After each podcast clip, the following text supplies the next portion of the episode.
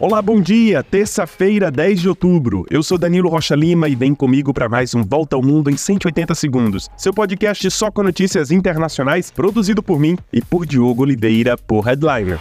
Começamos com notícias da guerra entre o Hamas e Israel. Mais de 150 pessoas continuam reféns do Hamas depois do ataque do último sábado. Agora, o movimento terrorista palestino ameaça executar um refém a cada vez que Israel atacar a faixa de Gaza e visar civis. O exército de Israel diz ter informações desses reféns que teriam sido levados para a faixa de Gaza e informado pelo menos 30 famílias sobre a atual situação dessas pessoas. Até agora, o saldo de mortos é impressionante, cerca de 900 do lado israelense e 700 na faixa de Gaza. Enquanto isso, o governo de Israel prepara sua resposta aos ataques como nunca visto antes. Um bloqueio de Gaza foi lançado e agora a região ficará sem o abastecimento de eletricidade, alimentos e combustível. O primeiro-ministro Benjamin Netanyahu, que enfrenta divisões na política interna, pediu a formação de um governo de união nacional diante dos próximos episódios desse conflito.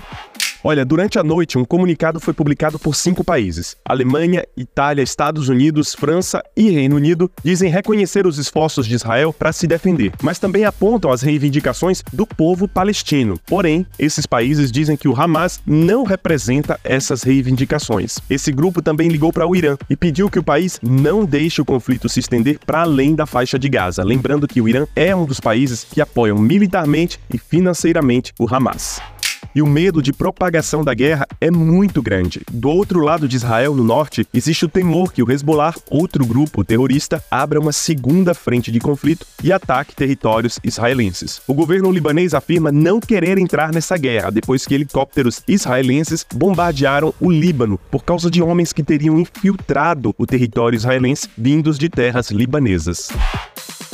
Já o governo do Brasil diz que duas brasileiras continuam desaparecidas e um outro foi encontrado morto. Brasília planeja retirar cerca de mil brasileiros de Israel nos próximos dias. Aproximadamente 2.200 pessoas pediram para sair de Israel. O primeiro voo com brasileiros deve pousar em Brasília nesta quarta-feira. Do outro lado da fronteira, o Itamaraty negocia com o Hamas para retirar 25 brasileiros que querem deixar a região.